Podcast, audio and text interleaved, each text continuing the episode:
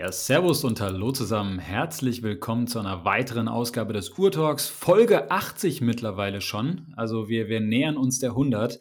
Und ich freue mich, dass ich heute ähm, ja, wieder jemanden oder dass sich heute ein weiteres Urtalk-Mitglied wieder aus dem Urlaub zurückmeldet. Und zwar der gute Raff. Und mit dem sitze ich jetzt heute direkt auch hier virtuell zusammen. Servus Raff, wie geht's dir? Ja, hi Chris. Ähm, bei mir soweit, äh, es geht, würde ich mal sagen. Es gab schon bessere Tage. Ich bin gerade frisch aus dem Urlaub zurückgekommen und diese unglaubliche Hitze von knapp 50 Grad in Dubai in Verbindung mit diesen Klimaanlagen hat mir ziemlich zugesetzt. Ich habe mich ein bisschen erkältet. Nichtsdestotrotz freue ich mich heute mit dir so ein bisschen über die Uhren in Dubai und noch ein weiteres spannendes Thema zu sprechen. Genau. Also wir, wir haben ja gerade, also ihr merkt das ja selbst, ähm, wir, der Urtalk ist so ein bisschen im Urlaubsmodus. Ähm, ich hatte mit, mit Lukas ja auch schon äh, gesprochen, ähm, bevor er in den Urlaub gefahren ist. Dann, dann hatten wir nochmal eine Folge, als ich jetzt irgendwie in den Urlaub gefahren bin. Jetzt bin ich aus dem Urlaub zurück, äh, jetzt ist Raff aus dem Urlaub zurück. Lukas ist jetzt gerade nochmal äh, für ein paar Tage selbst wieder im Urlaub. Also es ist äh, Urtalk, macht hier, das Urtalk-Team erholt sich fleißig diesen Sommer. Ähm, aber nichtsdestotrotz gibt es dann immer wieder auch äh, zwischendrin spannende Themen, über die wir sprechen können. Und natürlich lassen wir euch auch als treue Urtalk-Hörer nicht, nicht im Stich. Ja? Ähm, und insofern haben wir heute auch ein paar Themen auf der Agenda, über die ich gerne mal reden würde. Und äh, vor allem natürlich jetzt am Anfang auch über deinen Urlaub. Und ich habe nämlich gesehen, ich glaube, auch der eine oder andere Instagram-Follower von dir hat es auch ein bisschen mitgekriegt. Du hast viele, viele interessante Uhren am Handgelenk gehabt. Also auch wirklich Uhren, wo ich mir dachte, wow, krass, die würde ich auch gerne mal live sehen. Also da gibt es, glaube ich, einiges, über wo wir sprechen können. Und dann äh, noch ein paar andere Themen. Aber lass uns vielleicht, wie immer, mit unserem Audio-Wrist-Check starten. Und mich würde interessieren, was trägst du eigentlich heute am Handgelenk? Ja, ich trage heute eine Uhr, die ich äh, seit letztem Montag äh, habe. Das ist eine Cartier Master Cartier Tank Vermeil in weiß mit einem weißen Armband mit dem Quarzwerk.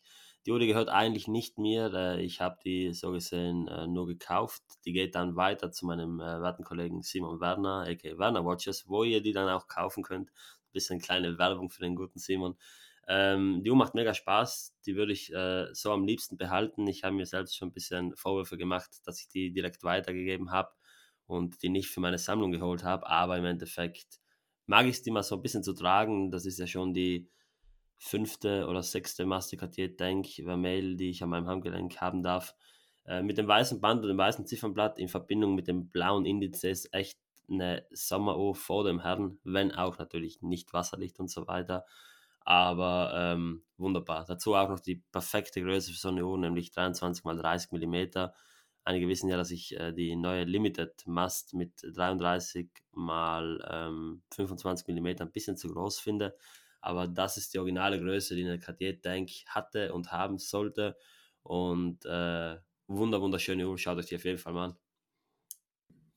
Ja, ich habe das gesehen, ähm, dass du die, die gezeigt hast. Ich fand das, diesen Look mit dem, mit dem weißen Band dran auch so ziemlich cool, muss ich sagen. Also, ähm, das sind ja sowieso so ein bisschen so ja, auch, auch deine, deine ähm, Grüne und so, das sind ja alles so ein bisschen so, so poppige Uhren halt, ne? Die, die machen schon was her, die sind schon irgendwie, die, die machen schon irgendwie auch Spaß und gerade jetzt die, diese weiße mit dem, mit diesem weißen Band dran, das ist, das fand, das fand ich sogar ganz cool. Also es wäre keine Uhr, die ich jetzt natürlich bei mir in der Sammlung irgendwie bräuchte oder die ich groß wahrscheinlich tragen würde, aber ähm, bei dir hat sie mir echt gut gefallen. Und ich dachte tatsächlich, dass sie dir gehört. Ich habe das gar nicht gerafft, dass das, ähm, dass das gar nicht deine ist, beziehungsweise äh, dass du sie auch wieder abgibst. Also ähm, das war mir gar nicht so bewusst. Aber cool, dass du sie ein paar Tage tragen kannst. Ja, genau. Also wir haben das schon seit längerer Zeit so, dass ich, äh, da ich einfach hier in Italien sitze und äh, somit den italienischen Markt so ein bisschen im Auge habe, helfe ich dann dem Simon äh, ziemlich gern, schaue immer mal wieder nach Uhren und äh, wenn dann eine Uhr auftaucht, äh, die er dann gerne kaufen würde für seinen Shop, dann bekomme ich da immer so ein bisschen die Chance, die zu tragen. Und da bin ich sehr, sehr dankbar drüber. Hat unter anderem schon einen Breitling Chrono, einen alten Heuer Chrono, ähm, zahlreiche Omegas und jetzt eben auch diese Cartier. Und äh, ja, ist einfach äh, eine perfekte, eine perfekte Partnerschaft mit dem Simon. Da, da, muss man ja aber sowieso auch was sagen. Das ist ähm, auch so ein bisschen das, das Glück, was ich auch immer wieder habe, dass ich halt teilweise auch von, von Uhrenmarken irgendwelche äh, Modelle mal so ausgeliehen bekomme für eine gewisse Zeit, ähm, die ich dann zum Beispiel auch auf Instagram auch mal, mal zeigen kann und testen kann und sowas. Ähm, das, das macht mir immer unglaublich viel Spaß, weil ich auch immer so die, oder bei mir selbst einfach auch wahrnehme, dass ich viele Uhren gar nicht haben muss, sondern manchmal reicht es, die einfach mal für ein paar Tage oder eine Woche oder zwei Wochen oder so einfach mal zu tragen und genießen zu können. Und dann ist es auch gar nicht schlimm, wenn ich sie auch wieder abgebe. Also ich habe das, hab das ganz oft so, wenn ich eine Uhr so zum Beispiel neu bekomme, habe ich so die ersten zwei Tage so richtig Hype und da finde ich, das ist das super coole Uhr und will ich nur diese Uhr tragen und bin da komplett Feuer und Flamme für.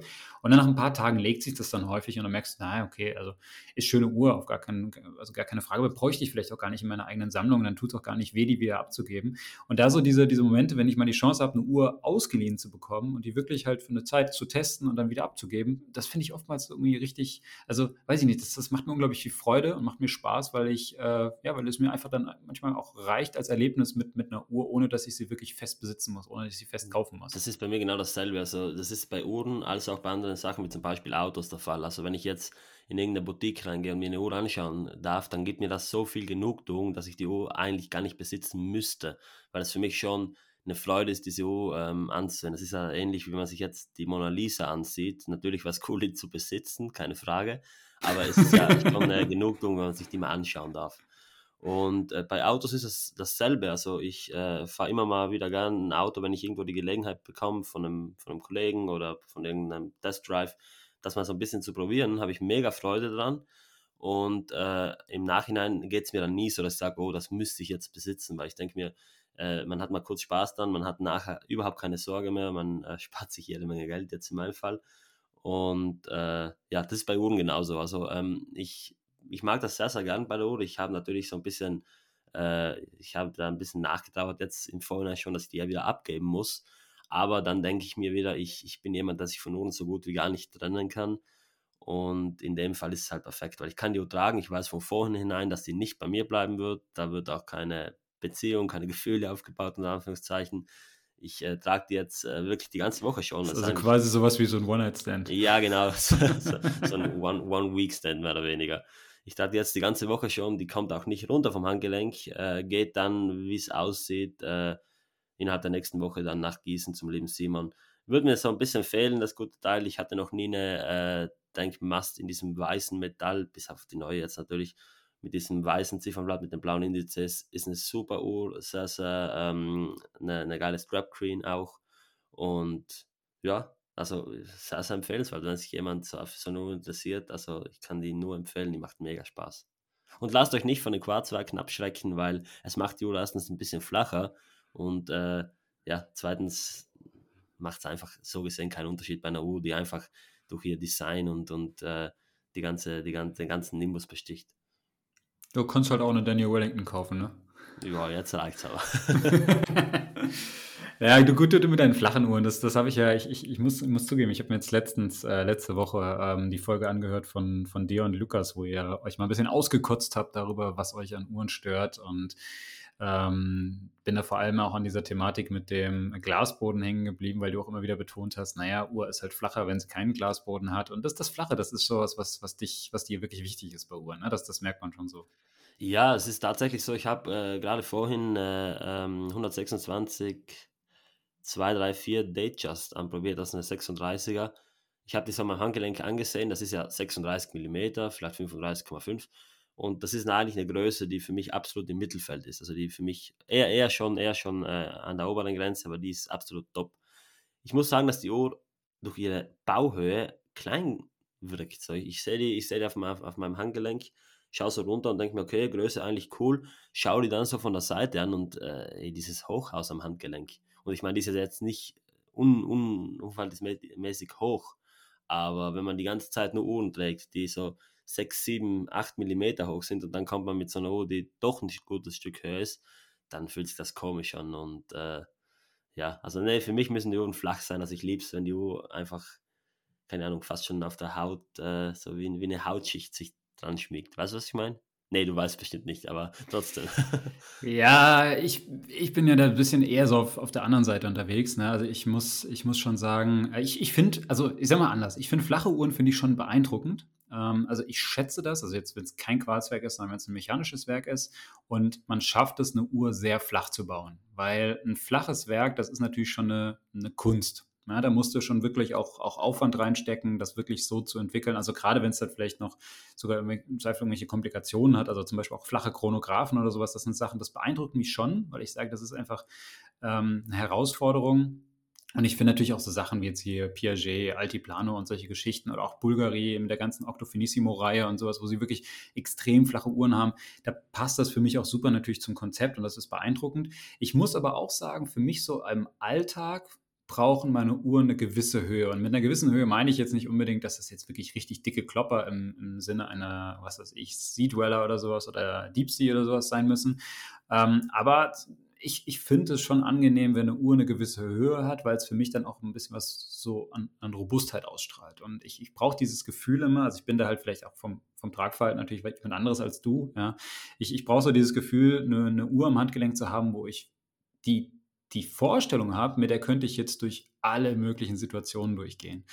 Macht man natürlich nicht, das ist mir auch klar. Ja, aber es ist so, dieser, dieser Gedanke kickt mich halt. Ich habe auch ganz oft zum Beispiel diesen, diesen ganz weirden Gedanken, auch zum Beispiel, wenn ich jetzt in Urlaub geflogen bin, hatte ich so diesen Gedanken, was passiert, wenn das Flugzeug abstürzt? Und man, man, man landet irgendwie, man notlandet und man ist vielleicht irgendwo einer, auf einer einsamen Insel oder solche, solche weirden Gedanken halt, ja. Und jetzt habe ich aber diese Uhr und diese Uhr wird das einfach mitmachen. Das ist so dieser Gedanke, der mich äh, ganz oft so kickt. Das ist ganz komisch. Ja, das ist vielleicht auch ein bisschen, bisschen strange, aber ähm, ich weiß es nicht. Dieses Gefühl, das ist eine Uhr, mit der könntest du durch, durch Extremsituationen durchgehen. Und da brauche ich halt da habe ich immer das Gefühl, da brauche ich eine gewisse Dicke. Die Uhr muss ein bisschen was robust sein, die muss ein bisschen was abkönnen. Und äh, so eine ganz flache Uhr, die ist mir dann zu wenig äh, präsent am Handgelenk oftmals. Aber ähm, ich verstehe das schon, diese Faszination. Und ich, ich wie gesagt, ich schätze es auch aus, gerade aus technischer Sicht. Ähm, aber ja, ich bin, ich bin jetzt nicht so derjenige, der ähm, extrem so diese flachen Uhren sucht. Zum Beispiel muss ich sagen, ich hatte äh, letztens mal die Gelegenheit, eine Zeit lang äh, die, die aktuelle äh, Patek Philippe Aquanaut zu tragen, also die ganz normale äh, Dreizeiger-Variante. Und ich, ich fand das eine schöne Uhr. Ich finde das eine sehr, sehr gelungene Uhr, auch optisch und sowas. Aber die war mir in Summe Ticken zu flach, ehrlich gesagt. Und ich weiß jetzt gar nicht, die ist 8 mm oder sowas. Und die war mir ein bisschen zu flach. Also ich habe mir so gedacht, ah, die könnten ein bisschen dicker sein. Die könnte so ein bisschen mehr noch so, bisschen so mehr sportlichen Charakter noch haben, in, in, dadurch, dass sie noch ein bisschen dicker ist oder das Gehäuse noch ein bisschen breiter. Also irgendwie, da muss noch ein bisschen mehr Fleisch dran, habe ich mir so gedacht. Aber ähm, gut, so, so sind halt die Geschmäcker unterschiedlich. Und äh, insofern ist für mich zum Beispiel auch das Argument mit Glasboden, der macht die Uhr ein bisschen dicker, meistens kein Argument, außer die Uhr ist sowieso schon sehr dick. Ähm, dann ist es natürlich ein Argument, weil ab einer gewissen Bauhöhe muss ich auch sagen, da ist jeder Millimeter, den du sparen kannst, wiederum auch wertvoll. Ähm, ich habe zum Beispiel jetzt heute, um mal den Audio Wrist Check so ein bisschen zu komplettieren, äh, eine relativ dicke Uhr am Handgelenk mit 16,3 Millimetern. Also du würdest auf jeden Fall sagen, das ist ein Turm. Ja, ähm, das ist mein äh, Longines Spirit Chronograph und ähm, das ist eine Uhr, die ich tatsächlich sehr sehr gerne trage, auch gerade jetzt heute. Also nimmst du vielleicht mal kurz vorweg. Wir nehmen jetzt an einem Freitag auf. Sonntag kommt ja immer die Folge raus, aber wir nehmen an einem Freitag auf und ich mache heute so den, den Casual Friday und, und, und Flieger Friday und, und trage hier halt so eine, so eine Pilotenuhr. Und ähm, das ist jetzt eine Uhr, wenn, die, die dürfte jetzt aber auch nicht dicker sein. Ne? Die ist schon relativ hoch. Ich finde, das passt auch zu diesem Fliegeruhren-Vibe irgendwie. Das, das gehört ein bisschen dazu. Aber da würde ich jetzt schon jeden weiteren Millimeter sparen wollen. Also wenn da jetzt noch ein Glasboden drin wäre, dann da wäre wär die vielleicht nochmal einen Millimeter dicker oder sowas oder einen halben, dann würde mich das schon irgendwie, glaube ich, stören. Dann würde ich sagen, dann lieber nicht. Also die hat auch keinen Glasboden hier. Ähm, aber so, keine Ahnung, in dem Bereich bis zu 12, 13 Millimetern, da ist mir das ehrlich gesagt alles wurscht. Ja, was man vielleicht auch noch dazu sagen muss, ähm, das klingt jetzt so, als, oder das klingt nicht nur so, es zeigt sich hier ein ziemlich starker Kontrast auf zwischen deinem und meinem Trageverhalten. Was einige Als ob das jetzt was Neues wäre, Raff. was einige Zuhörer vielleicht noch nicht wissen, ich und Chris haben tatsächlich mehr oder weniger den exakt gleichen äh, Handgelenksumfang. Also du weißt doch damals diese Chopard Alpine Eagle, die du eine Weile hattest, ja. die habe ja. ich auch mal kurz probiert und die hat mir auch äh, perfekt gepasst. Von dem her, wir haben so gesehen dasselbe Handgelenk, also denselben Handgelenksumfang. Allerdings darf man sich davon nicht täuschen lassen. Äh, ich kenne Leute, die haben den äh, exakt selben Handgelenksumfang als ich oder wie ich. Und äh, da gibt es allerdings den Unterschied, dass ich ein ziemlich flaches Handgelenk habe. Wenn ich jetzt aber ein ziemlich rundes hätte, dann würden mir, ähm, keine Ahnung, 36 mm Uhren schon so an der ziemlich groß aussehen. Und deswegen, ich habe ein flaches Handgelenk, ich kann so bis 40 tragen. Es gibt auch einige Uhren, die ich tragen kann, die noch weit drüber sind, die sich aber viel, viel kleiner anfühlen. Mir fällt jetzt gerade dieses eine Beispiel nicht ein, aber da gab es letztens eine 44 mm Uhr. Ich glaube, das war eine Roger Dubuis, aber ich bin mir jetzt nicht mehr sicher. Du hattest aber, eine, eine ähm, Heuer. Eine Heuer hattest du. Die Porsche, die neue Carrera. Ah, genau. Die ist 44, oder? Die ist 44, ja. Ja, genau, da muss ich, das war sie. Da musste ich auch zweimal nachfragen im Laden damals, äh, ob die dann wirklich 44 ist. ähm, weil die hat so gesehen, für mich persönlich, natürlich ist es ein mega Klopper, aber die hat für mich nicht zu groß ausgesehen. Also ich könnte die mhm. tragen, so. Mhm. Von dem her. Das ja. hat mega, mega kurze Hörner. Also die Hörner, die, die bilden fast schon eine Linie mit der, mit dem obersten Punkt der Lünette. So kann man sich das vorstellen. Mhm. Genau. Ja, also das ist, glaube ich, das ist sowieso immer, ähm, das ist eine, auch eine sehr subjektive Geschichte. Ich glaube, wir haben ja schon des Öfteren hier im, im Uhrtalk auch drüber gesprochen, mit den ganzen mm, Uhrengrößen und Vorlieben, die man da so hat. Und vieles ist natürlich auch Gewohnheitssache, muss man auch sagen. Also wenn du halt grundsätzlich dich dran gewöhnst, eher, du, du trägst halt Uhren in, im Größenbereich, sagen wir mal 36 Millimeter beispielsweise, dann merkst du natürlich jeden weiteren Millimeter drüber, merkst du halt relativ schnell. Genauso wie bei mir ist halt irgendwie so die Wohlfühlzone ist halt irgendwie so 40, 42 bis maximal 43. Das ist so der Bereich, wo ich mich am meisten bewege. Ich merke aber sofort, wenn eine Uhr jetzt 38 ist oder 39, kommt die mir unglaublich klein vor. Ja, das ist halt echt so, du siehst jeden Millimeter am Handgelenk einfach. Und ähm, aber ja, wir, wir haben tatsächlich den gleichen äh, Handgelenksumfang. Äh, und ähm, aber auch das, es ist halt genau der Punkt. Es sagt halt nicht zwangsläufig was darüber aus, wie welche Uhr man tragen kann. Ähm, weil es spielen halt viele andere Faktoren mit rein, also auch Form des Handgelenks, du hast eben schon mal gesagt. Ich finde auch grundsätzlich das immer so, ähm, also für mich persönlich muss irgendwie die Uhr auch so zum Gesamtbild passen der Person, also auch so zum Beispiel Körpergröße, Erscheinungsbild. Also wenn du jetzt eher so breit gebaut bist, finde ich, äh, selbst wenn du ein schlankes Handgelenk hast, finde ich, dass man eigentlich eher eine größere Uhr tragen müsste, weil sie sonst einfach zu klein wirkt am, am, am, Körper und so Sachen. Aber da, da, muss sich jeder natürlich irgendwie selbst auch wohlfühlen. Es muss natürlich auch irgendwie vielleicht zum Kleidungsstil und sowas passen, ähm, wenn man auf sowas achtet. Also ich gucke da schon immer, dass ich zumindest farblich irgendwie, dass es sich so ein bisschen matcht, ja, oder ich bewusst vielleicht einen Kontrast setze ähm, und so Sachen. Da spielen viele Faktoren mit, mit irgendwie rein. Und ähm, ja, es ist eine sehr subjektive Geschichte und das ist immer so ein Thema, was man, glaube ich, zu schnell einfach auf den Handgelenksumfang runterbricht. Und das ist aber aus meiner Sicht gar nicht der, der entscheidende Maßstab. Ja, da stimme ich dazu. Also bis zum Schluss muss eine Uhr immer für den Träger gut ausschauen. Das ist mein Credo. Ich trage Uhren von 43 bis 12 mm Durchmesser und äh, ja, ich fühle mich mit allem wohl und so passt das. Und manchmal gibt es einfach eine Uhr, mit der man sich nicht wohl fühlt und dann ist es ehrlich gesagt besser, so ein bisschen zu skippen. Mhm. Und bei manchen Uhren ist es allerdings auch schwierig, ähm, welche Größe man nehmen soll, vor allem wenn es mehrere Größen gibt und ich tendiere da im Zweifel immer zu kleineren. Ja, ist, ist ein schwieriges Thema. Ist da nochmal ein Unterschied, ich immer zu größeres Band ist. ja, eben, dann passt es ja. Da sind wir eigentlich gut aufgestellt. Zwischen uns wird es da keine Streitigkeiten geben, falls es mal eine Uhr zu bekommen gibt. Ähm, ja, das äh, nochmal eine kurze Größendiskussion. Christi wird nie ausbleiben, wenn wir beide miteinander aufnehmen. Also, nee, das ist, das ist ja auch okay. Das ist ja auch okay, aber das ist ja wirklich. Ja, aber das, das ist ja wirklich genau das Ding. Also deshalb, ich habe das jetzt nur nochmal aufgegriffen, weil ich das ja in eurer Folge halt gehört hatte, jetzt bezüglich der Dicke von, von den Uhren, ja, weil du da halt auch stark gegen den Glasboden zum Beispiel argumentiert hast und ich das natürlich auch ein bisschen anders sehe, aber das ist ja auch vollkommen gut, äh, in Ordnung und so hat halt jeder seine Vorlieben und seine Präferenzen. Und das macht dieses Hobby ja irgendwie auch, auch abwechslungsreich. Und es gibt halt nicht so die eine richtige Meinung, sondern am Ende ist das richtig, was dir persönlich halt an deinem Handgelenk gefällt. Also das ist ja eigentlich der einzige Maßstab, der wirklich relevant ist. Es ist vollkommen egal, was andere von der Uhr an deinem Handgelenk denken. Es ist vollkommen egal, ob die sagen, die ist zu groß, zu klein, zu alt, zu neu, wie auch immer. Wurscht. Wenn es dir selbst gefällt, wenn du Spaß dran hast, dann ist es genau so, wie es sein muss. Und du, du trägst die Uhr ja in der Regel, also Klar, macht man vielleicht, vielleicht trägt man Uhr noch ein bisschen für andere Menschen. Ja, gibt, mag diese Fälle geben, wo man sagt, naja, mir ist schon wichtig, was andere von der Uhr in meinem Handgelenk de denken. Ja, das will ich auch gar nicht immer ausschließen. Kann auch mir schon mal auch vorgekommen sein, ja, dass man mal denkt, okay, ja. Aber ähm, im, im, Wesentlichen trägst du die Uhr für dich selbst und, und, das ist das einzige Entscheidende, das ist der einzige Maßstab, der wirklich relevant ist. Aber ähm, das ist ja auch das, das Witzige halt. Ähm, auch, glaube ich, auch hier bei uns in dem im ganzen Team. Ich glaube, wir drei sind alle dann auch sehr unterschiedlich, so von den Präferenzen, die wir haben, von den Tragegewohnheiten, die wir haben. Ähm, du hattest heute Morgen, wir sind ja auch so ein paar Chatgruppen unterwegs und so, da hattest du irgendwann den Satz geschrieben, du trägst keine Sportuhren. Ja? Und ähm, das ist mir bewusst. Und ich habe das aber so gelesen, habe mir gedacht, ja, stimmt. Und, und ich trage andersrum zum Beispiel irgendwie eigentlich so gut wie keine Uhren, die wirklich eher eleganter, dressiger sind. Das ist null meine, meine Welt und ich fühle mich eigentlich fast nur mit Sportuhren irgendwie wohl. Und so, so gibt es halt diese Unterschiede und da ist ja nichts richtig und nichts falsch und äh, deshalb gibt es halt auch so eine sehr schöne Vielfalt in diesem Hobby. Und ja, also das einfach nur, nur dazu, ähm, vielleicht auch abschließend zu dem Thema. Und da können wir vielleicht aber auch schon ein bisschen äh, ja, weiterleiten zu, zu deinem Urlaub. Ähm, weil du hattest die Chance in Dubai dir sehr, sehr viele verschiedene Uhren anzuschauen. Auch sportliche Uhren, aber auch elegante Uhren und vor allem auch sehr ausgefallene Uhren. Und weiß nicht, Raff, willst du uns da mal so einen kleinen Einblick geben, was du da so alles gesehen hast?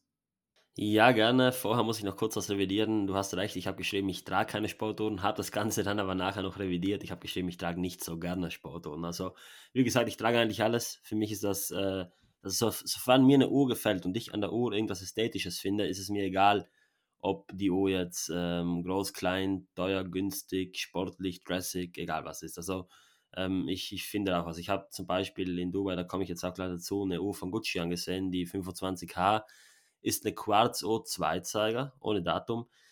Es ist eine Modeuhr, ja. Ich bin da kein Fan von. Ich habe kein generelles Problem mit Modeuhren, aber äh, ich bin halt einfach so jemand, der ganz, ganz viel auch äh, von der Historie geprägt ist, von den Herstellern. Und da passt das irgendwie ganz, nicht ganz äh, rein. Gleich wie ich kein Fan von irgendwelchen äh, Düften von Autoherstellern zum Beispiel bin. Also ist einfach nicht meins. Nichtsdestotrotz war diese Gucci-Uhr äh, sehr, sehr, sehr, sehr flach. Und ziemlich well made, die hat mir gut gefallen. So, und da habe ich dann auch kein Problem. Und äh, das ist für mich auch kein absolutes No-Go. Natürlich, für den Preis würde ich mir so nur nicht holen. Da gibt es Besseres und vor allem auch Schöneres. Was hat die gekostet? Aber nur so viel dazu. 1,4 glaube ich in 38 mm Version. Ja. Oh, das ist schon viel. Genau. Halt. Ja. Hm? Ja, eben. Also ich meine, man bekommt Quarzwerk, natürlich cool, aber es ist halt dann wieder ein Luxus-Accessoire, so gesehen. Und hm. keine wirkliche Uhr. Ja, und wie du schon äh, angeteasert hast, war ich eine Woche lang in Dubai mit zwei Freunden von mir. Das Ganze war schon länger geplant. Äh, ich wollte generell schon mal nach Dubai, weil das so ein bisschen ein Uhrenmecker ist, kann man fast schon sagen.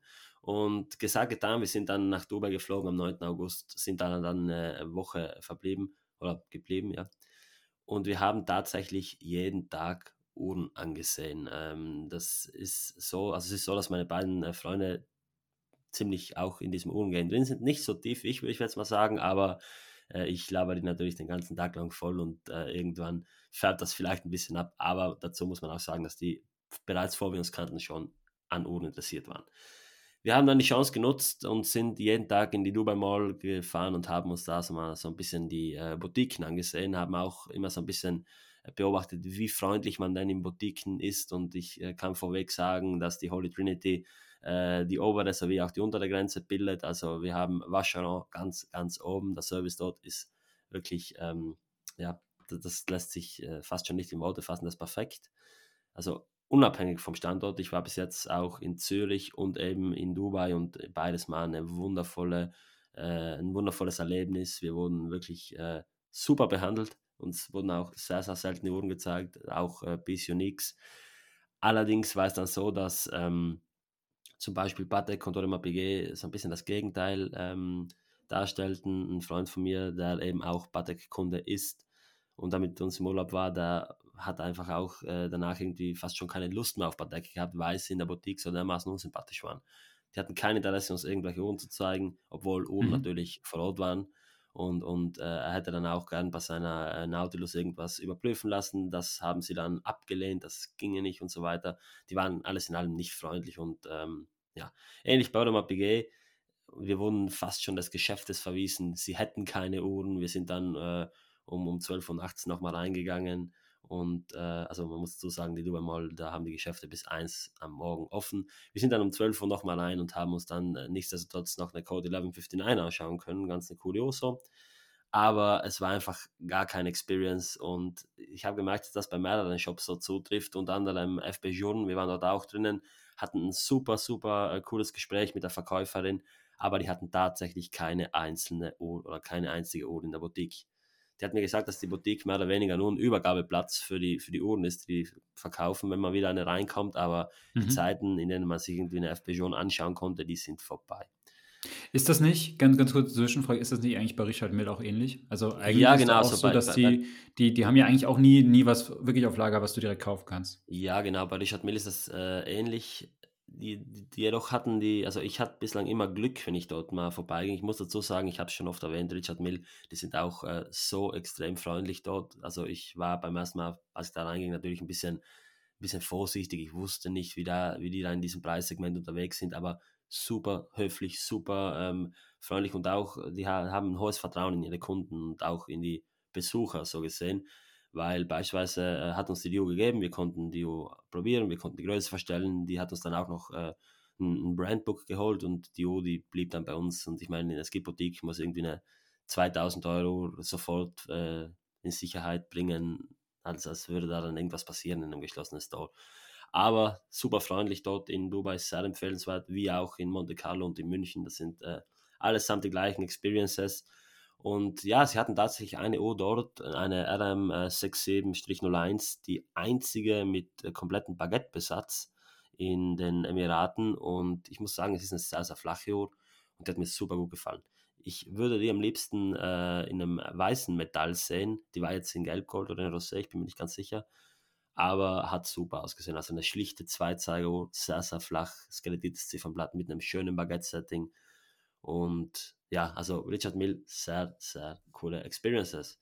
Mhm. Dann ging es für uns auch schon weiter. Ganz, ganz kurz, ganz kurz dazwischen, ähm, oder vielleicht um da ganz ja. kurz mal einzuhaken, weil du jetzt auch von diesen Experiences in den, in den Boutiquen gesprochen hast und da auch die Unterschiede und vor allem halt aber auch diese Thematik, dass halt gerade zum Beispiel bei FP Journe einfach nichts nichts da ist, was man sich anschauen kann und bei Richard Mill auch nicht viel.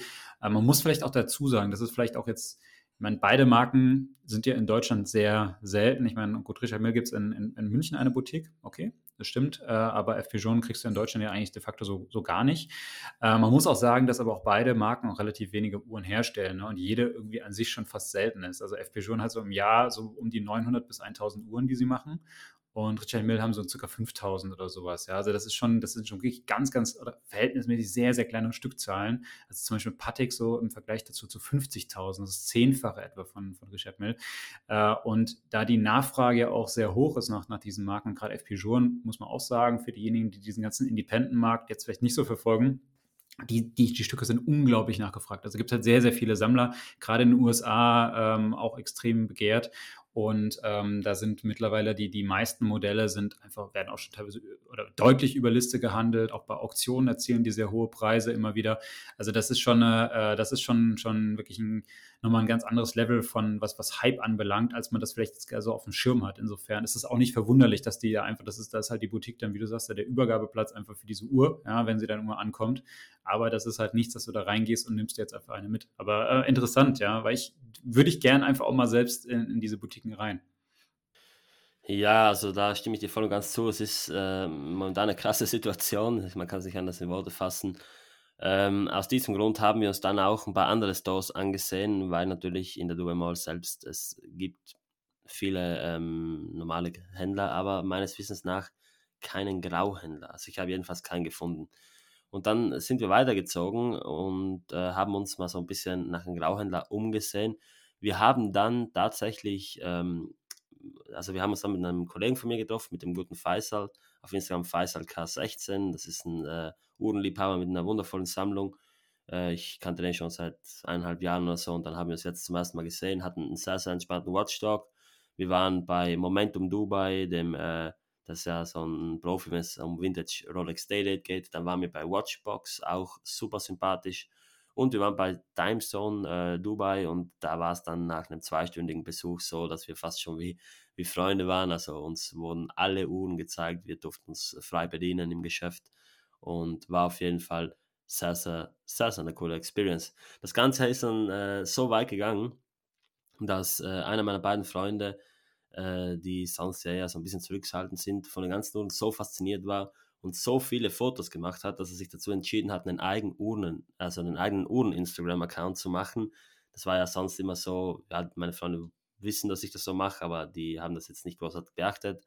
Und hat dann gesagt, okay, ich habe jetzt so, so viel Content äh, gesehen und ich möchte das Ganze auch gerne mal teilen. Und deswegen, ähm, ich mache da eher selten Fotos, weil ich präferiere, meine Bilder mit einer ähm, guten Kamera zu machen. Aber wenn ihr meint, äh, wenn ihr euch mal dafür interessiert, welche Uhren wir genau angesehen haben, dann könnt ihr gerne mal auf Instagram bei BeWatchu, also wie Pikachu nur mit Watch dazwischen vorbeischauen. Das ist so ein bisschen äh, wie ein Behind the Scenes von den Uhren, die wir uns angesehen haben. So mal ein bisschen eine Werbung in eigener Sache. Ja, das äh, war es dann eigentlich auch schon dazu. Meine Highlights waren auf jeden Fall ähm, die ganzen ausgefallenen Uhren, vor allem die FP Journe Elegant zum Beispiel oder ähm, die FP Journe Centigraph, extrem leichte Uhren in Aluminium, hat mir auch super gut gefallen. Und bei äh, Ahmed Sadiki, also dem äh, größten Uhrenhändler so in, äh, in den Emiraten, da lohnt es sich auch vorbeizuschauen. Ich muss sagen, dass die äh, Bedienung dort nicht so viel Ahnung hatte. Ist wahrscheinlich verständlich, wenn die in einem Multibrand arbeiten, weil Sadiki führt so viele Marken. Die haben auch unter anderem MBNF, Oberg, ähm, Outlands, äh, Genus. Die haben auch ganz, ganz viele Indie-Sachen. Haben uns da unter anderem auch eine Mosa bis Unique angesehen oder eine Global Force. Und es ist schon interessant. Also wenn man da dann mal diese ganzen Independents in die Hand nehmen kann, unter anderem auch in der, in der eigenen MBNF Gallery, die auch von Sadiki geleitet wird, wo sie auch super freundlich waren. Es ist einfach eine andere Welt. Also ich kann es euch nur raten, fliegt mal nach Dubai, geht in die Dubai Mall und schaut euch mal die ganzen Läden an. Also es hat sich für mich unfassbar gelohnt. Äh, ich habe nichts gekauft, ich habe mir nur die äh, Sachen angesehen ich habe sehr, sehr viele ähm, Kontakte knüpfen können. Ich habe super viele spannende Konversationen geführt und ich würde sofort wieder dorthin fliegen, auch wenn es ziemlich heiß war. Mhm. Also klingt auf jeden Fall super interessant. Ähm, Gerade diese ganze Geschichte mit den ganzen Indie-Brands, das ist halt, ähm, das ist schon cool. Ja, weil so, also muss ich vielleicht einfach so sagen, hier in Deutschland zumindest hast du da gar keine Chance, Sachen zu sehen. Ähm, ich glaube auch, dass tatsächlich, dass diese ganzen Indie-Brands sich auf dem deutschen Markt auch noch sehr schwer tun. Ähm, also auch wenn man da immer mal wieder so mit der einen oder anderen Marke mal spricht, ähm, sagen die auch immer so, Deutschland ist ein schwieriger Markt. Ähm, da gibt es nicht so viele Kundschaft, die sind dann eher hier so für so die etablierten und bekannten Marken, aber diese Indie-Brands, die tun sich hier halt einfach, die haben einen schweren Fuß. Ich glaube, in den USA geht da vieles, aber natürlich dann klar in den Emiraten, Dubai äh, und dann wahrscheinlich dann halt eher so auch diese Geschichte so Hongkong, so, so wirklich in Asien aber ähm, es, es, ist krass, also das ist echt cool. Das sind auch so Sachen, die ich unglaublich gerne mal sehen würde. Auch gerade MBNF äh, Gallery hat mich, äh, würde mich mal extrem interessieren. Äh, das ist, muss ja wirklich ganz, muss man wirklich so crazy Sachen sehen können, was man, was man zumindest auf Bildern dann immer so da ähm, ja, im, im, Internet irgendwie mitbekommt. Also das, das, das würde mich auch mal reizen. Ja, genau, die haben ja auch eine Partnerschaft mit äh, Lebe dort und die machen auch diese Standtouren, diesen Heißluftballon, mhm. die Pistole, die Autos, also alles so Figuren mit Uhren drinnen. Und äh, in der MBNF Gallery, da war ich tatsächlich fast schon am längsten von den ganzen Boutiquen, einfach weil es so viel interessanten Gesprächsstoff, äh, Gesprächsstoff gibt. Und der Verkäufer hat mir auch gesagt, er wäre nicht glücklich, wenn er jetzt zum Beispiel in einer Patek oder in einer Rolex ähm, Boutique arbeiten würde. Einfach deshalb, weil bei MBNF die Kundschaft seines Erachtens nach viel interessierter ist in die ganze Materie. Mhm. Wie, wie würdest du denn, oder ist dir was aufgefallen? Wie sind denn so die, die Kunden dort? Also auch ähm, Sieht man viele Uhren an Handgelenken? Wenn ja, sind das eher ausgefallene Uhren? Ist das eher so, so klischeehaft, wie man es jetzt denken würde? Irgendwie Dubai, da tra tragen alle irgendwie, was weiß ich, die, die Iced Out, äh, was weiß ich, Modelle. Ähm, kann man das irgendwie so sagen? Oder, oder sieht man da irgendwelche Tendenzen? Also ich muss dazu sagen, dass ähm, Marken, die bei uns in Europa so, oder nicht bei uns in Europa, aber so auf Instagram in dieser Bubble so ein bisschen verrufen sind, wie Frank, äh, Frank Müller und Hublot dort sehr beliebt sind, auch von den Verkäufen her. Also äh, der Grauhändler, bei dem ich war, der hatte sehr, sehr viele verschiedene ähm, Frank Müller Modelle und er hat gesagt, die gehen wirklich hervorragend. Wundert mich auch nicht, sind ausgefallene, coole Uhren und äh, das ist wahrscheinlich auch so ein bisschen zum Profilieren äh, nicht schlecht, wenn Uhr einfach extrem teuer aussieht durch eben diesen Richard Mill Einfluss. Ansonsten sieht man alles an den Handgelenken. Viele, ähm, viele Rolex-Uhren auch. Ich habe sogar eine äh, Rainbow Daytona spotten können. Also das Watch-Spotting in dieser Dubai Mall ist natürlich auf einem ganz hohen Level. Also ja. leider sieht man es bei den, bei den äh, vielen Locals oder bei den äh, Leuten, die eine Tab tragen, wenn man das so ausspricht. Also dieses äh, traditionelle weiße Kleid, dieses weiße Gewand, da sieht man es nicht, weil die einmal über die Handgelenke gehen.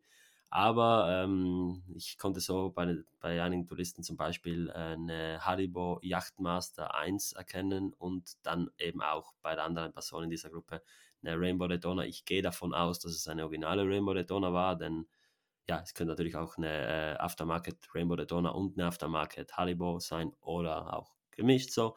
Aber wer weiß, wäre auf jeden Fall cool. Und ansonsten, ja, also wie gesagt, ähm, wenn man so ein bisschen auf die Maul geht, irgendwie äh, ich ich habe eine, eine Person gesehen, die hat zum Beispiel äh, eine Baba Watson getragen, also die war vom Alter, das war, das war eine Frau, die war gefühlt jünger als ich und die war auf jeden Fall echt, so viel kann ich sagen. Mhm. Und ähm, ja, von den Kunden her, ich war bei diesem Grauhändler relativ lang drin, dann sind eben zwei, drei Kunden gekommen, die sind rein, haben gesagt, äh, do you have Patek? Und sie dann so, yes, we have Nautilus, yes, with, with diamonds. Und ja, das war dann so ein bisschen deren Handhabung. Also die gehen da nicht rein und wollen sich irgendwie so ein bisschen umsehen, sondern die gehen rein, wie wir zum Beispiel zum Bäcker gehen. Und dann wird gekauft. und dann wird gekauft. Oder auch nicht. Ja. Ja, das ist krass. Also, ähm, das ist wirklich, wirklich eine, eine, auch eine andere Welt. Äh, muss unbedingt mal hin. Ich war selbst noch nicht in Dubai. Ähm, ich habe es vor. Mich reizt an sich Dubai gar nicht so arg, muss ich sagen. So diese ganze künstliche Welt und so ist jetzt gar nicht so meins. Auch die, die extremen Temperaturen sind mir ein bisschen too much, aber aus, aus Sicht also, oder aus Uhrengesichtspunkten natürlich würde es mich sehr reizen. Deshalb, ich möchte unbedingt auch mal hin. Und ähm, ich, ich glaube tatsächlich halt, ähm, dass die Käuferschaft dort einfach nochmal eine andere ist als hier. Ähm, und auch das ist, glaube ich, auch, dass man da nicht so, ähm, ich glaube, in Deutschland hast du zumindest, also bei uns, ich weiß nicht, wie es bei euch in Südtirol ist, aber bei uns ist es schon hier in Deutschland, glaube ich, immer so, dass man sehr, ähm, so auf eher so ein bisschen auf Understatement halt immer Wert legt, ja, weißt du? Und ähm, mein klar, irgendwie Rolex erkennt jeder am Handgelenk, aber auch die, die Deutschen kaufen am liebsten halt irgendwie die Edelstahl-Rolex, ja, weißt du, irgendwie schon so ein golden, wer eine goldene Rolex trägt, das ist schon jemand da, da guckt mal, oh, was, was, was ist das für einer, weißt du? Das ist schon immer so ein bisschen, das ist vielen schon zu laut, zum Beispiel. Ähm, und ich glaube halt auch gerade deshalb auch so jetzt so, extreme Modelle von, von Hublot oder sowas, ja, sei es jetzt irgendwie Saphirglas oder bunte Keramik und sowas, das sind so Sachen, ähm, ich glaube, sowas geht tatsächlich, da tut man sich hier schwer, ja, wenn sind das dann wirklich immer so sehr exzentrische Typen, ja, die das vielleicht bewusst halt machen, um irgendwie ihren, äh, ihren Stil zu unterstreichen, aber ich glaube, der, der, Standardkunde tut sich damit oftmals sehr schwer. Ähm, und ich hätte, oder meine Theorie wäre tatsächlich, dass das halt äh, gerade vielleicht in den Emiraten einfach noch ein bisschen was anderes ist, dass man da vielleicht auch bewusster ähm, auch mal was Auffälliges gerne trägt. Deshalb zum ja, Beispiel Frank Müller hier in Deutschland, wie hast du ja eben schon gesagt, Frank Müller zum Beispiel ist eine Marke, die ist hier absolut verschrien. Ja? Also das ist leider so. Tolle Marke, wirklich, machen großartige Sachen, haben auch eine coole Geschichte, aber ähm, ich glaube, das ist, das ist zu laut im Moment so für den, für den, ähm, ja, für den eher sehr, sehr konservativen, ähm, vielleicht deutschen Käufer einfach. Ja, genau. Also andere Boutiquen, wie zum Beispiel Rolex, darüber brauchen wir gar nicht sprechen. Die hatten einige interessante Uhren, wie einige Off-Catalog Daydate-Modelle im Schaufenster. Ob die dann auch zum Verkauf äh, frei waren, weiß ich nicht. Äh, jedenfalls auch ziemlich unsympathisch. Die haben uns von ihrem Store in diesem Mode haben, äh, also ein Kollege wollte sich eine Deep Sea ansehen, einfach nur zum Ansehen. Dann haben sie gesagt, ja, er müsste an das andere Ende der Mall in, äh, in deren Museum gehen. Die haben tatsächlich äh, die, die Kühnheit gehabt, ihren, ihren zweiten Verkaufsraum, also diesen Main Store, als Museum zu bezeichnen. Da, da war gar nicht von einem Geschäft die Rede, das ist ein Museum. Der Verkäufer hat Museum gesagt und äh, da dachte ich mir schon, ey, äh, was ist das jetzt? Also, die, die, die, die gehen jetzt schon in Richtung Museum. da bin ich nur froh, dass, ich, dass das für mich absolut kein Problem ist, dass ich auf keiner Warteliste bin, dass ich gar nicht irgendwie da Stress bekomme oder ähm, irgendwie von meinem Händler auf die Knie gehen muss. Nee, mache ich alles nicht, bin ich froh drum. Äh, ja, auch bei Vacheron hat sich die ganze Situation allerdings geändert. Ich habe dort Interesse halber mal ähm, nachgefragt, wie es denn jetzt bei der Overseas aussieht. Sie haben gesagt, es sind 70 Kunden auf der Warteliste. Und das werden jeden Tag mehr so gesehen. Und äh, die können so gesehen auch keine mehr annehmen, weil die Uhren in so geringen Abständen reinkommen. Also Overseas, äh, ja, die ist explodiert oder ist gerade dabei zu explodieren. Einige Leute schlafen da noch. Äh, ich bin ja froh, dass, dass wir beide da schon ein bisschen den Trigger gepullt haben, wenn auch äh, ziemlich unterschiedlich. Aber ähm, ja, für mich ist es immer noch die, die beste Uhr dieser Holy Trinity. Also zumindest ich, von, der, von der Uhr selbst. Ich wollte nämlich gerade noch mal sagen. Ich glaub, über Design lässt sich streiten. Ich finde alle drei super. Gut, klar, das ist, ist immer Geschmackssache. Aber ähm, was das Thema Overseas anbelangt, ähm, ich bin happy. Ich bin wirklich happy, dass wir ähm, da zum rechten Zeitpunkt, sage ich mal, auch eingestiegen sind. Jetzt gar nicht, also mir geht es jetzt gar nicht um das Thema Investment oder so, das ist mir jetzt eigentlich ziemlich wurscht. Aber einfach, weil jetzt sind sie mittlerweile extrem schwer zu bekommen und die Nachfrage ist immens hoch. Und ich bin auch ein bisschen stolz, weil ähm, wir haben es ja im Ur Urtalk hier auch immer prognostiziert ähm, wir hatten ja schon, schon letztes Jahr, glaube ich, des Öfteren mal über, über Vacheron und die Overseas auch gesprochen. Ich hatte es, glaube ich, auch in der letzten Folge des letzten Jahres irgendwie so, so einen Ausblick gegeben haben auf das kommende Jahr, ich glaube ich gesagt, so für mich der Wunsch wäre eine, eine Overseas. Und dann hatten wir irgendwann auch nochmal so Uhren, die wohl gerade der Hype entsteht, hatten wir auch mal was drüber gemacht. Und da war halt auch Waschraum mit der Overseas so ein Ding. Und äh, mittlerweile die Situation hat sich extrem verschärft, das ist echt Wahnsinn, ähm, wenn man so ein bisschen auch mal guckt, so jetzt Chrono 24 zum Beispiel einfach diese Preise zu beobachten, also unglaublich, wie die, wie die Preise durch die Decke gegangen sind. Also ähm, als ich meine gekauft habe, vor mittlerweile vier Monaten, glaube ich, vier, fünf, vier, vier, fünf Monaten sowas, ja. Ähm, und jetzt, wie sie jetzt gehandelt wird, da liegen fast 10.000 Euro dazwischen. Das ist echt crazy, das ist wirklich verrückt. Ähm, ja, und insofern bin ich froh, dass wir zum richtigen Zeitpunkt da rein sind. Man, ich glaube, ja, wer sich da mit der Materie beschäftigt hat, das ist aber auch klar, es ist verständlich, weil es einfach ein tolles Produkt ist. Es ist aus meiner Sicht auch immer noch die beste Uhr aus der Holy Trinity. Ähm, bin davon überzeugt. Aber leider ist meine immer noch weg. Ich glaube, ich hatte das ja auch hier schon mal erzählt. Ähm, die ist, die ist gerade bei Vacheron und äh, da ist sie jetzt mittlerweile auch schon knapp zehn Wochen oder elf Wochen. Also ich hoffe echt, dass sie jetzt bald kommt, weil ich will sie wieder tragen und äh, bin echt traurig und ich vermisse sie. Und ich gucke mir ganz, ganz oft, also man sieht sie gerade auf Instagram, sieht man sie auch zunehmend häufiger, weil sie jetzt auch viele, die sich die geholt haben oder auf der Warteliste dafür stehen und sowas. Und äh, ich sehe sie immer und denke so, oh, ich habe sie auch, aber ich habe sie nicht. und ich hoffe, dass sie bald kommt. Also, liebes Waschraum-Team, wenn ihr das hört hier, falls jemand von Waschraum zuhört, guckt mal, dass meine Uhr bald aus dem Service zurückkommt. Ja, das seid auf jeden Fall gegönnt. Und wo wir jetzt schon über diese immens hohen Preise sprechen, wäre es, glaube ich, auch an der richtigen Zeit, unser heutiges Kernthema einzuleiten. Und zwar haben wir uns heute vorgenommen, über Uhrenauktionen zu sprechen. Jeder mhm. bekommt es irgendwie mit. Äh, man hört von Uhren, die dann für äh, stupide Preise, ja, stupide will ich gar nicht sagen, aber für abartige Preise äh, versteigert werden. Und äh, ich habe das Gefühl, dass da teilweise die, die äh, Menschen nicht so wirklich verstehen, was passiert denn da im Hintergrund. Wo kommen auf einmal diese extrem seltenen, ausgefallenen Uhren her und wer bezahlt überhaupt solche Preise? Und äh, Chris, ich glaube, da kannst du uns jetzt so ein bisschen äh, eine kurze Einführung geben. Was hat es denn mit diesen Uhrenauktionen auf sich? Genau, ähm, ja, das ist eigentlich so das eines der Hauptthemen, was wir uns mal für diese Folge jetzt vorgenommen haben. Und zwar auch aus dem Grund, weil ähm, ich selbst oder weil ich sagen muss, wenn, wenn man in diese Uhrenwelt so reinguckt und sich das mal so anschaut, ne, was sind so die begehrten Modelle aktuell und was passiert so und man sammelt vielleicht auch selbst Uhren und man das hat da Leidenschaft, dann muss man doch relativ schnell feststellen, dass so dieses ganze Thema rund um Uhrenauktionen nochmal so eine ganz eigene Welt ist. Das ist so, so, ein Sub, so eine Subkultur in dieser ganzen Uhrenkultur. Und die ist nochmal eine ganz, ganz spezielle Welt, die man vielleicht am Anfang gar nicht so durchdringt, weil da auch ganz vieles, irgendwie ganz viele Strömungen so mit reinfließen. Und ähm, ich habe mich tatsächlich in den letzten ja, ich würde mal sagen, Monaten immer mehr so mit diesem ganzen Thema Auktion auch mal beschäftigt, weil es mich einfach persönlich auch interessiert hat, eben auch aus diesen Gründen, oder weil ich auch diese Fragen hatte, die du jetzt auch gerade eben gestellt hast. Also, wo kommen diese Preise her? Wie entsteht das alles? Wo kommen diese Uhren überhaupt her und so weiter? Und habe mich mal so ein bisschen auch mit der, mit der Geschichte von Uhrenauktionen be befasst. Und ich kann jetzt einfach mal vielleicht zum, zum Intro so einen ganz kurzen Abriss einfach mal geben. Ähm, ich lege jetzt da keinen Anspruch drauf, dass alles hundertprozentig richtig ist, ja. Aber ähm, was, was ich so herausgefunden habe, ist letztlich, dass ja auch diese ganze Geschichte des Uhrensammelns, also wirklich, dass man Uhren sammelt, hängt sehr eng mit diesem ganzen Auktionsmarkt auch zusammen. Und zwar ähm, die ersten Uhrenauktionen kamen so Mitte der 1970er Jahre auf. Man muss halt dazu denken, 1970er Jahre, da waren wir so in der Quarzkrise drin. Ähm, da kam gerade hier diese, diese Royal Oak und die Nautilus, die plötzlich mal so irgendwie so einen Gegentrend vielleicht auch ähm, aufgezeigt haben, wo man bewusst sich äh, entschieden hat, vielleicht eine mechanische äh, Luxusuhr jetzt auch wieder zu tragen. Ähm, aber das war, das war eine Zeit, da hatte sich der ganze Markt sehr schwer, ähm, kann man, kann man glaube ich einfach so sagen. Und ähm, damals gab es, oder Auktionen gibt es natürlich schon ewig.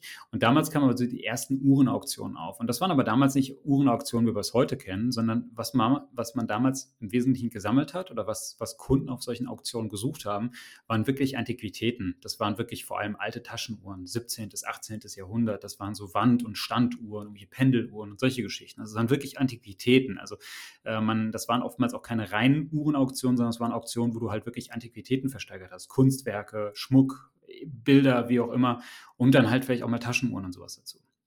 Und da gab es aber dann damals, kamen so die ersten Sammler auf, die sich halt wirklich spezifisch auf, auf solche äh, Produkte oder Objekte fokussiert haben.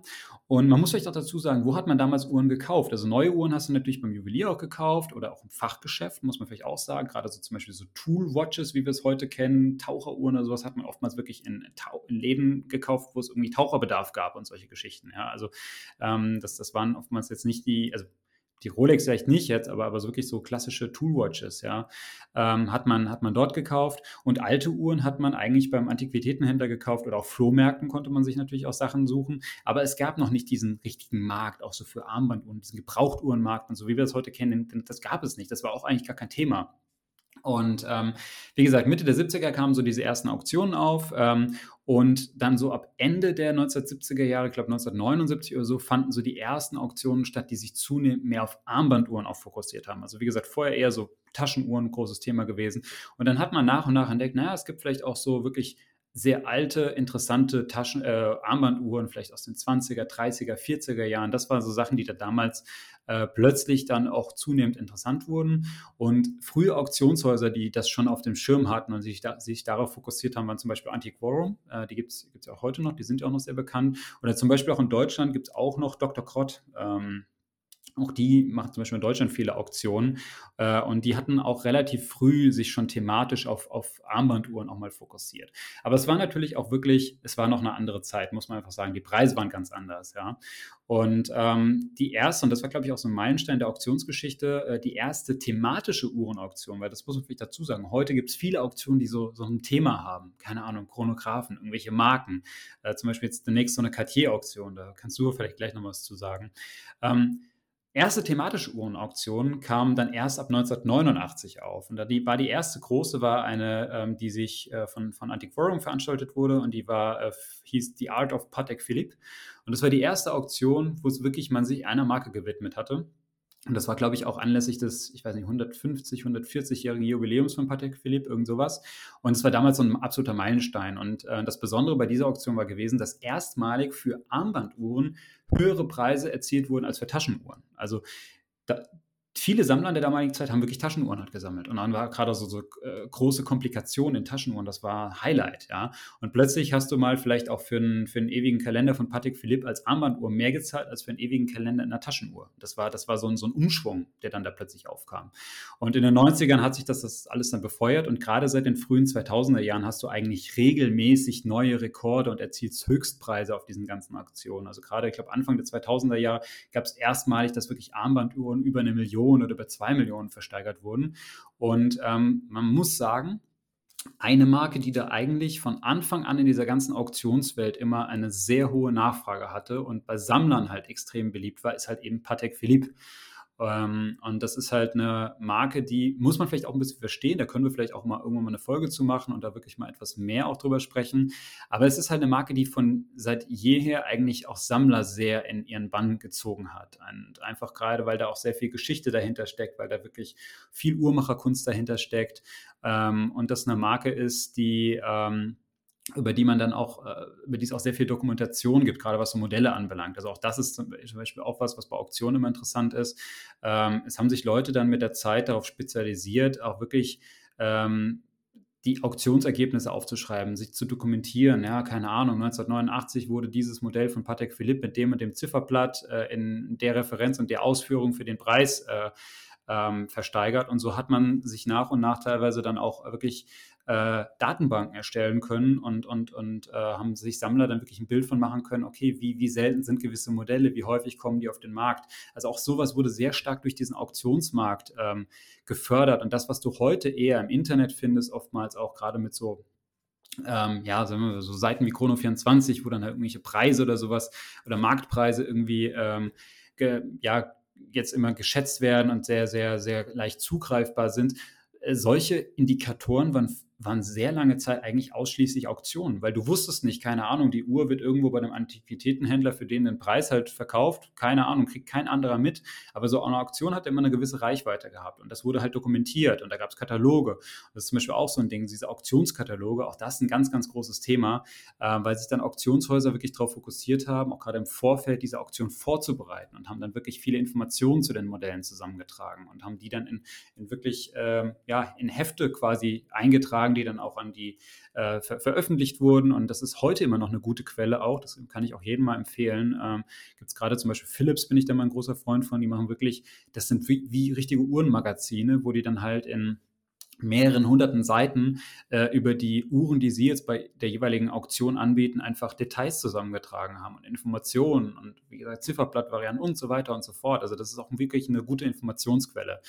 Und wie gesagt, über die, über die Zeit hinweg haben sich halt viele Auktionshäuser eben auch auf dieses Thema Uhren immer mehr fokussiert. Man hat dort Expertenteams aufgebaut und heute gibt es halt wirklich große Auktionshäuser, Philips, Christie's, Sotheby's, Antiquorum ist ein, auch ein ganz, ganz großes, die wirklich Experten haben in diesem ähm, ja, die sich wirklich auf Uhren spezialisieren und sich dann sehr großes Wissen aufgebaut haben. Oftmals vielleicht auch speziell auf, auf einzelne Marken ausgerichtet. Ja, die sind vielleicht nicht Experten in allen Bereichen, aber gewisse Marken oder gewisse Referenzen und so weiter. Und äh, so sind Auktionshäuser einfach auch so, so, so, eine, so eine, können auch eine Wissensquelle sein. Also es ist vielleicht auch, auch gerade dann für uns Sammler auch immer mal wieder interessant, einfach da mal so ein bisschen mit, mit reinzuhorchen. Und ich möchte, bevor ich das, das Wort gleich, ich will jetzt hier keinen ewigen Monolog halten, aber bevor ich das Wort jetzt an dich abgebe, will ich nochmal ganz kurz erklären, wie eigentlich so dieses Auktionsmodell funktioniert. Ähm, weil was man nicht vergessen darf, ähm, das Auktionshaus hat im Wesentlichen hat das einen Kunden. Und ähm, das Auktionshaus arbeitet im Wesentlichen für denjenigen, der die Uhr verkaufen will. Ähm, man spricht in der Auktionswelt immer von einem Consigner.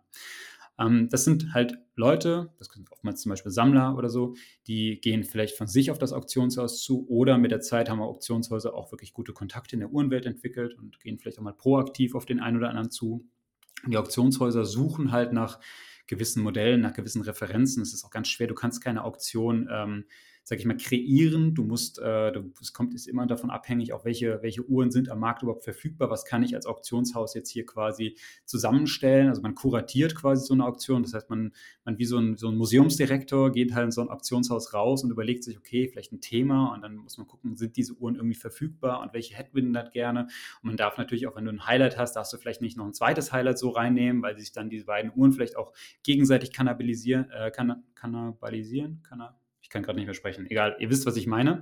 Also, ähm, also das ist gar nicht so einfach, dann wirklich eine gute Auktion zusammenzustellen und das hängt halt eben sehr stark mit dem Angebot zusammen. Und das heißt, der wesentliche Kunde des Auktionshauses ist im Grunde der Verkäufer und ihm ist das Auktionshaus eigentlich im Grunde äh, ja, eine Rechenschaft schuldig.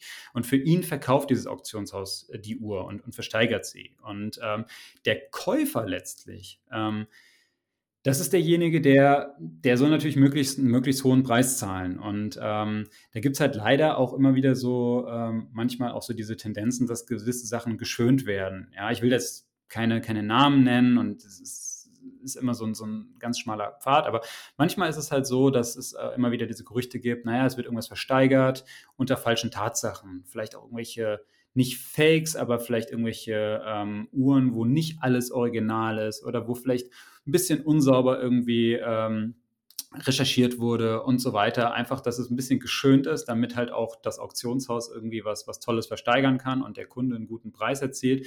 Aber letztlich ist der Käufer derjenige, der dann auf der Strecke bleiben kann. Das heißt, der Käufer muss eigentlich immer seine Arbeit machen und ähm, der muss auch im Vorfeld, bevor er bei so einer Aktion teilnimmt, eigentlich sich überlegen, was kaufe ich, was ist der Preis, den ich dafür zahle und was ist mir das wirklich wert und sind diese Informationen, die das Auktionshaus jetzt von der Preis gibt, sind die wirklich vertrauenswürdig? Man, man weiß es halt nicht, gerade wenn es in diesem Vintage-Bereich ist, gibt es halt doch nichts, was es nicht gibt, muss man auch sagen, ja. Und ähm, ja, also letztlich ist das das, das Modell eines Auktionshauses. Sie, sie, sie stellen halt eine Kollektion oder sie, sie, sie suchen besondere Stücke heraus, sie stellen diese zusammen und versteigern sie dann im Rahmen eines Tages oder mehrerer Tage und haben halt ähm, eben diese, diese Beziehung zu dem Consigner und derjenige, der die Uhr dann kauft, der kauft sie. Darauf kommt dann immer noch so ein Buyers Premium. Ähm, das ist so eine äh, Gebühr quasi, die an das Auktionshaus abgetreten wird. Das heißt, wenn ich jetzt eine Uhr kaufe für, sagen wir mal, was weiß ich, 10.000, kommen dann irgendwie noch zwischen 10 und 30 Prozent on top drauf. Das heißt, dann irgendwie zwischen 1.000 und 3.000 Euro muss ich dann zusätzlich eigentlich zu dem äh, erzielten Auktionspreis zahlen. Das geht in die Tasche des Auktionshauses ähm, und ist nicht der reine Auktionserlös. Das ist also oftmals auch zum Beispiel der Punkt, warum bei gewissen Auktionen immer mehrere Preise so genannt werden. Das heißt also zum Beispiel, jetzt war letztens dieses Beispiel mit dieser ähm, Patek Philippe Nautilus mit der grünen, die irgendwie versteigert wurde, wo es irgendwie hieß, ja, die wurde doch irgendwie nur für 300.000 versteigert und tatsächlich hat der Kunde doch aber irgendwie 417.000 äh, Euro gezahlt. Wie kann das denn eigentlich sein? Das liegt halt eigentlich an diesem Buyers Premium, weil da einfach noch was on top kommt. Ähm, das heißt, der, der Hammer Price, also der, der, der äh, Preis, der quasi erzielt wurde bei der Auktion, das ist nicht der Preis, den der Kunde wirklich zahlt. Da kommt immer noch was on top. Also das ist vielleicht auch noch ähm, wichtig zu wissen. Und ja, Uhrenauktionen, das ist einfach eine spannende Welt und da treffen halt gerade auch viele diese großen Sammler aufeinander. Ähm, da trifft halt, treffen Experten aufeinander, da ist halt äh, viel, viel Wissen und da ist es aber natürlich auch immer bewusst auch ein bisschen alles so aufgebauscht. Das muss man vielleicht auch dazu sagen. Also Auktionshäuser leben natürlich auch von diesem, diesem Glamour, der, der, der das Ganze so ein bisschen umgibt. Und ähm, die Preise, die dort erzielt werden, Raf, da können wir jetzt einfach mal drüber sprechen, ist auch mal die Frage, ist das wirklich der Marktpreis? Ja, nein. Ähm, es entsteht natürlich vieles auch aus dieser Emotion heraus. Und das ist halt das, so ein Auktions Auktionshaus schafft halt ein Event. Das muss man einfach so sagen. Sie veranstalten einfach Events auch und die dann dafür sorgen, dass, dass Leute sagen, hey, ich bin jetzt in diesem Rausch und ich will da jetzt mit und ich will diese Uhr vielleicht auch haben. Also das ist mal so ein bisschen als Einführung. Ja, das hast du schon mal super erklärt. Also ich glaube, äh, da gibt es jetzt eigentlich keine Fragen mehr. Ähm, von den Auktionen her, du hast schon erwähnt, dass es äh, angefangen hat eigentlich mit dieser The Magic Cloud of Patek Philippe von Antiquorum damals. Antiquorum hat tatsächlich auch äh, 1996 schon eine äh, Cartier-Auktion gemacht. Ich weiß es deshalb, weil ich hier nebenan ein Buch liegen habe. Das Buch gehört nicht mir, sondern meinem Momacher, das habe ich mir ausgebockt.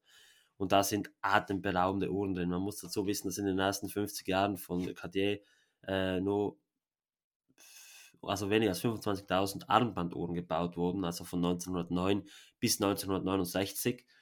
Und ähm, diese Bücher, die haben einen ganz eigenen Charme. Ich äh, bin immer noch nach der Suche, ob ich auch so eins irgendwo finde zum Kauf. Ich möchte das unbedingt besitzen. Die sind auch unter Sammlern mittlerweile äh, fast schon so begehrt wie die Uhren, weil es einfach ein Nachschlagwerk ist, das man so im Internet nicht findet. Und da ist dann ganz interessant, die Bücher, die wurden vor den Auktionen ausgegeben und da findet sich dann ein äh, Zettel drin, da steht dann eine Adresse drauf, das muss man ähm, dann natürlich flankieren. Und auf der Innenseite sieht man dann seine ganzen Lots. Und da kann man dann zum Beispiel reinschreiben auf Seite 142, man äh, möchte gern die und die Uhr aus dem Lot 207 für maximal 100.000 Euro kaufen. Und dann wird das so äh, weitergegeben und dadurch kommen dann die ganzen Angebote zustande. Und heute natürlich geht das über Telefon, über, über, ähm, übers Internet oder auch natürlich vor Ort. Und eine Auktion, die da ganz besonders hervorsticht, ist eben von der Monaco Legends Group, ähm, die, ähm, die Auktion, die am 16. Oktober stattfinden wird, nämlich, nämlich die 88 Cartier. Hierbei gibt ein Sammler 88 Cartier-Uhren zur Auktion frei und es handelt sich hierbei um extrem seltene Uhren. Und aktuell bin ich gerade in der Planung, dass ich da am 16. Oktober auch in äh, Monaco sein kann. Weiß man, wer dieser Sammler ist? Oder? Nee, ich glaube nicht, dass, dass es öffentlich bekannt ist. Keine Ahnung.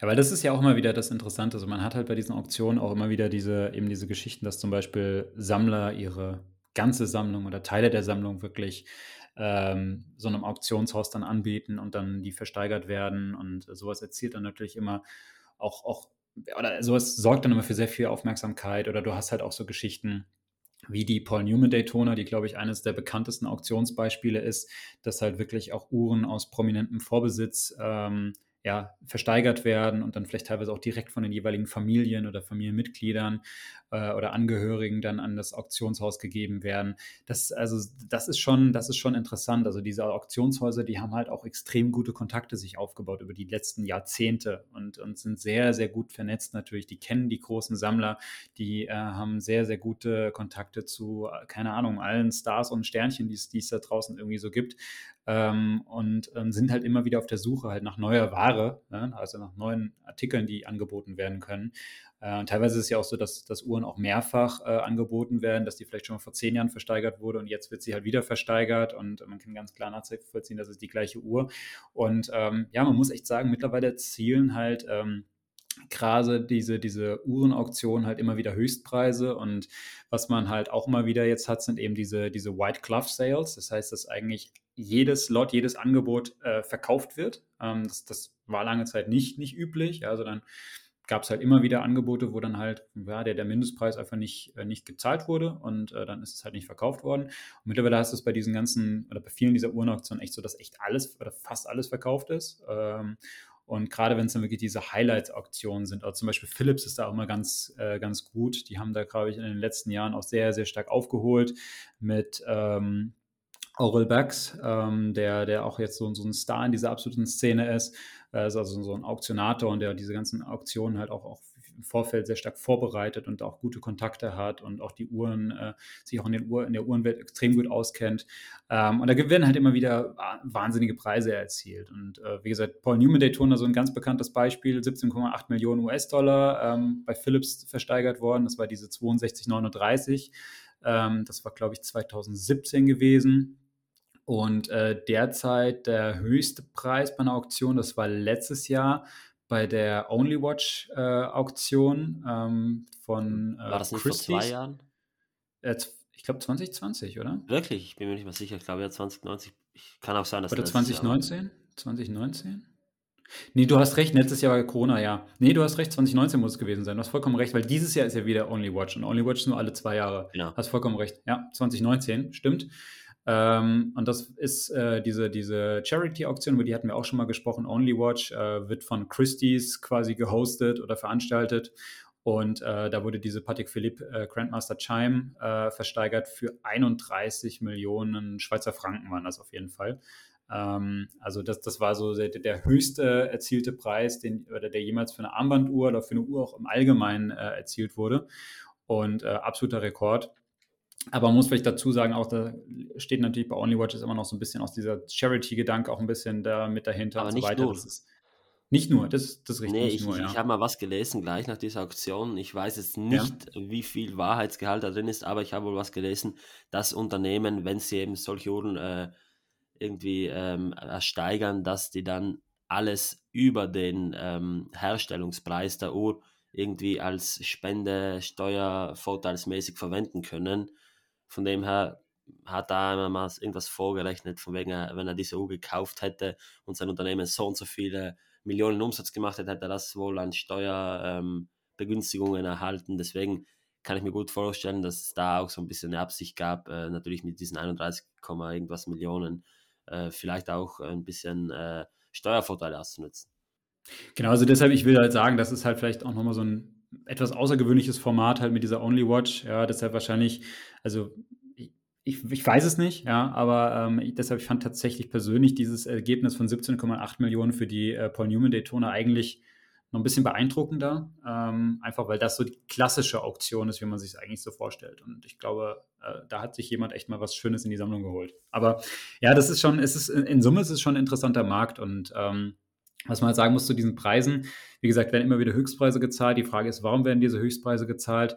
Ähm, das ist immer schwer zu sagen. Ähm, das liegt zum Teil natürlich auch wirklich dran, weil die Sachen, die du hier oder bei so einer Auktion finden kannst, wenn das Auktionshaus seinen Job gut gemacht hat, sind das halt wirklich teilweise auch sehr außergewöhnliche Geschichten jetzt. Paul Newman Daytona ist ein extremes Beispiel, ja. Aber das ist so eine Uhr, natürlich ist die, das ist jetzt eine Rolex Daytona 6239, ja weiß jetzt nicht genau, was der durchschnittliche Marktwert für, für ein normales dieser Modelle ist. Aber ähm, natürlich dieses Stück von Paul Newman, das ist halt ein Einzelstück, das gibt es halt nur so. Und auch viele andere Geschichten, auch viele, zum Beispiel Patek Philippe-Modelle, die versteigert werden, auch irgendwelche großen Komplikationen oder sowas, die sind oftmals dann auch sowas wie Einzelstücke, weil hier kommt es natürlich dann auch ganz, ganz stark auf diesem Sammlermarkt auch auf, auf Zustand, auf, auf, auf Fullsets und so weiter drauf an. Das heißt also, teilweise, gerade bei, wenn das dann Vintage-Modelle sind, dann ist es halt so Sachen, es gibt diese Uhr so in diesem Zustand vielleicht nur einmal weltweit oder zweimal oder nur drei, viermal, ja. Und ähm, das, das muss man halt ähm, da ganz klar ähm, differenzieren, dass dann halt sowas, wenn du dann wirklich der Hardcore-Sammler bist und am Ende treffen sich halt bei einer Auktion immer zwei Leute, die halt irgendwie den Preis nach oben treiben und irgendeiner steigt halt aus und einer kriegt die Uhr. Äh, und das, das, das ist dann halt oftmals so, ja, wahrscheinlich würden 80, 90 Prozent der meisten Sammler niemals so viel, selbst also für, für dieses eine Modell zahlen. Ja, aber dann gibt es halt mindestens zwei Leute, die sagen, das ist es mir fast wert, ja, das, oder das ist es mir wert, ja, weil das einfach so was Besonderes ist. Also das ist so ein ganz eigener Vibe, das muss man einfach dazu sagen bei so einer Auktion. Und man Und, muss vielleicht ähm, auch erwähnen, bitte. Ja. Nee, bitte, bitte. Man muss vielleicht auch erwähnen, dass Uhren wie äh, die von dir jetzt genannten oder beispielsweise auch eine äh, Patek 5002 im Platin, die für knapp eine Million äh, versteigert worden ist, dass solche Uhren mehr oder weniger nie mehr aus den Auktionen rauskommen. Also die werden entweder, okay, vielleicht mal unter der Hand verkauft, aber im, im Normalfall landen solche Uhren wieder bei Auktionen. Und so würde es mich nicht wundern, ja. wenn zum Beispiel die Paul Newman Daytona irgendwann mal wieder bei äh, Sotheby's zum Beispiel auftauchen würde. Genau, und das ist, das ist nämlich auch genau der richtige Punkt, den du halt sagst, dass das läuft so ein bisschen an dem klassischen Pre-Owned Watch Market Markt vorbei. Ja? Also das ist halt, ähm, das sind halt viele Sachen, die landen halt nie auf dem normalen äh, Gebrauchtuhrenmarkt. Muss man einfach so sagen. Und deshalb, ich finde es immer wieder Quatsch, diese Geschichten, äh, wenn dann halt wirklich, keine Ahnung, die, die klassische Edelstahl, Daytona, jetzt aktuelle Referenz oder eine Hulk oder sonstiges Zeug dann versteigert wird. Die werden auch teilweise immer sehr, sehr teuer versteigert. Aber sowas ist eigentlich Quatsch, ja, bei so einer Auktion, weil die Uhr kriegst du ja reihenweise überall am Markt. Die kannst du, jeder, jede Stadt hat irgendwie so einen, so einen Gebrauchtuhrenhändler, wo du diese Uhr kriegst und wenn du online guckst, kriegst du die auch neu verklebt und alles, gar kein Thema easy. Ja? Aber halt solche Stücke, gerade im Vintage-Bereich, wo es halt wirklich eine Handvoll von gibt oder nur eine oder wie auch immer, auch gerade in dem Zustand, das sind halt so Dinge, die kriegst du teilweise nur bei diesen Auktionen, ja, weil die werden nicht, die, die landen nie auf dem freien Markt. Und äh, das ist halt das, was irgendwie diesen, diesen Reiz auch ein bisschen ausmacht und was halt das, das Besondere daran ist und was halt auch gerade für Sammler halt oder auch für Leute, die jetzt könnte mir niemals diese Uhren halt leisten, ja, aber für mich ist es spannend, das zu beobachten und zu sehen, hey, was, was landet denn da und warum ist diese Uhr so besonders? Und ähm, gerade diese Auktionskataloge sind da halt eine gute Möglichkeit, einfach so ein bisschen in diese Materie sich auch mal ein bisschen zu vertiefen und da mal einzutauchen und zu verstehen, hey, wow, Geschichten auch hinter den Uhren. Also mich, mich interessieren immer extrem gut äh, oder extrem so Uhren, die den bekannten Vorbesitzer hatten. Das finde ich unglaublich spannend, ja, und also ich, ich, ich liebe sowas. Marlon Brando zum Beispiel. Vielleicht kannst du was dazu sagen. War ja, war ja auch äh, letztens die GMT. Ja, genau, es sind dann Uhren, die äh, teilweise auch von Familienangehörigen oder so abgegeben werden, wie das schon, äh, ich glaube bei Marlon Brando war es ja die Tochter oder ich bin mir nicht ganz sicher wer. Ähm, was mir allerdings auch noch aufgefallen ist, sind die ganzen Modelle, wie beispielsweise eine Rolex, ähm, eine Batman, die für 3, 5 oder 3, 4, 5.000 Euro über Marktpreis versteigert wird. Und da habe ich schon des Öfteren gehört, dass es wohl so sein könnte, dass die Hersteller diese Uhren eben äh, selbst auktionieren bzw. selbst kaufen, um dann auch den Preis so ein bisschen oben zu halten. Weil wenn man dann sieht, okay, die wird jetzt für 19 versteigert, so, dann wird man wahrscheinlich eher nochmal bei einer Uhr zum Graumarktpreis zuschlagen. Also das kann ich mir gut vorstellen. Und äh, es könnte aber auch so sein, dass Hersteller die Uhren selbst kaufen, um einfach irgendwie den Graumarkt so ein bisschen zu unterbinden. Wobei das mhm. Szenario mhm. 1 noch ein bisschen wahrscheinlicher ist. Und da ist natürlich auch noch ein ganz wichtiger Punkt, den du jetzt ansprichst. Und das ist so, so dieses Thema, diese Verkaufspreise der Uhren auf Auktionen sind halt ähm, in extremer Weise auch oftmals so ein bisschen so ein Indikator, wohin die Reise geht bei gewissen Modellen. Und ähm, ich, ich will jetzt nicht sagen, also jetzt klar, jetzt die, die, die Paul Newman Daytona ist ein extremes Beispiel, ja, äh, also eine 6239 ist jetzt nicht 17,8 Millionen wert, ja, es sei denn, sie hat diesen Vorbesitzer. Aber ähm, natürlich, wenn halt gewisse Referenzen für den Preis versteigert wurden, ich nenne jetzt beispielsweise die grüne Nautilus, ähm, 417.000 Euro, dann ist das natürlich ein Indikator für den Rest des Marktes. Und natürlich wird die, wirst du für die jetzt nicht 417.000 Euro zahlen müssen, ja, weil die, die Grauhändler, die eine auf Lager haben, werden sie dir verkaufen für weniger, ja. Aber ähm, es ist ein Indikator, dass diese Uhr eher in dem Bereich von, von 200 bis 300, vielleicht etwas über 300 oder so es liegt, als jetzt im Bereich von 50 bis 100.000 Euro. Und ähm, da können halt so Auktionen auch immer mal wieder auch so den Markt auch noch ein bisschen weiter mit ankurbeln. Und ich könnte mir das halt auch vorstellen, ich weiß nicht, wie du es jetzt deine Sicht ist, aber du hast von dieser Cartier-Auktion zum Beispiel erzählt, wenn jetzt da gewisse äh, Referenzen oder Modelle halt äh, neue Höchstpreise erzielen, ist das halt auch wieder für den ganzen Cartier-Sammlermarkt dann zum Beispiel auch so ein Indikator. Und die wissen, okay, das sind so wichtige Modelle, die sind jetzt beliebt, begehrt, die sind selten. Ich habe vielleicht selbst sowas in der Sammlung. Ich habe eine grobe Indikation, okay, also auf einer Auktion bringt die vielleicht das. Ja, wenn ich es jetzt privat verkaufe, muss ich natürlich davon was abziehen, aber ähm, man hat so, eine, so, einen, so einen gewissen Anhaltspunkt, ja, wo, wohin die Reise vielleicht auch geht.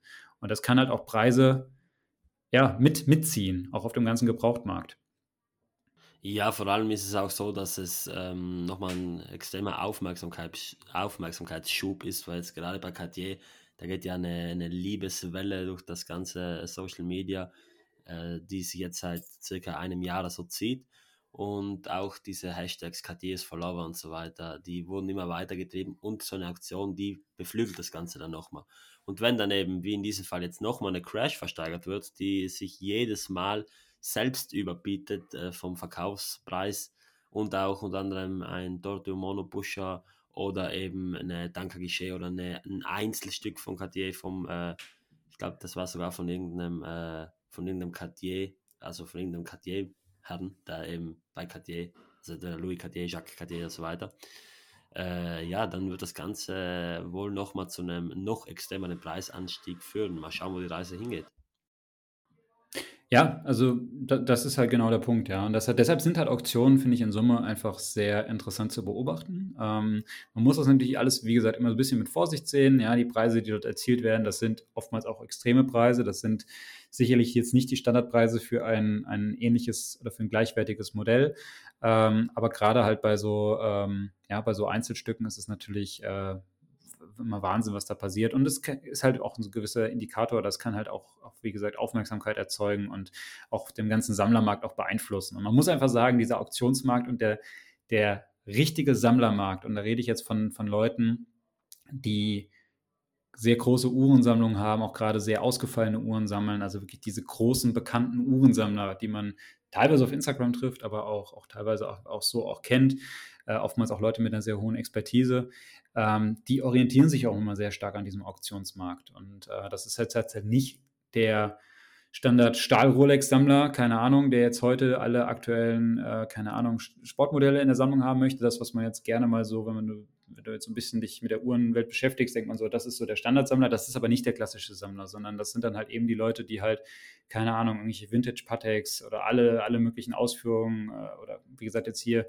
Cartiers oder sonstige äh, Sachen haben. Ähm, die orientieren sich halt schon sehr stark an diesem Auktionsmarkt und das hat immer wieder auch so Tendenzen zur Folge und wenn dann irgendwelche gewissen Modelle halt sehr teuer versteigert werden, dann erzeugt das Aufmerksamkeit, dann ist da die Nachfrage höher und so weiter und das, das, das zieht dann schon ein bisschen was mit. Also das ist schon, äh, deshalb sind so Auktionen in Summe einfach immer sehr, sehr interessant zu beobachten, finde ich persönlich. Ja, da stimme ich dir zu. Ich hoffe, wie gesagt, dass ich am 16. in Monte Carlo sein kann. Ähm, wollte da lange schon mal wieder hin. Da gibt es auch einen coolen Shop, der heißt Art in Time nur Indies führt. Und äh, ja, in dem Sinne, glaube ich, bleibt es abzuwarten, wie die Aktionen ablaufen. Es wird sicher weiterhin äh, extreme Ergebnisse bei Aktionen geben. Da, glaube ich, ändert sich nichts dran. Und äh, ja, ich glaube, wir haben das Thema ziemlich gut durchgearbeitet. Chris, gibt es von deiner Seite noch was zu sagen? Nee, also im Wesentlichen ist das ja. Ähm, also wenn, wenn ihr dazu noch Fragen habt oder so, dann könnt ihr euch gerne mal melden oder wenn ihr sagt, hey, geht dann mal auf dieses oder jenes Thema auch mal ein bisschen näher ein, ähm, dann, dann sind wir auch für so Vorschläge immer wieder offen. Wir kriegen auch tatsächlich sehr, sehr viele äh, Themenvorschläge immer wieder von euch.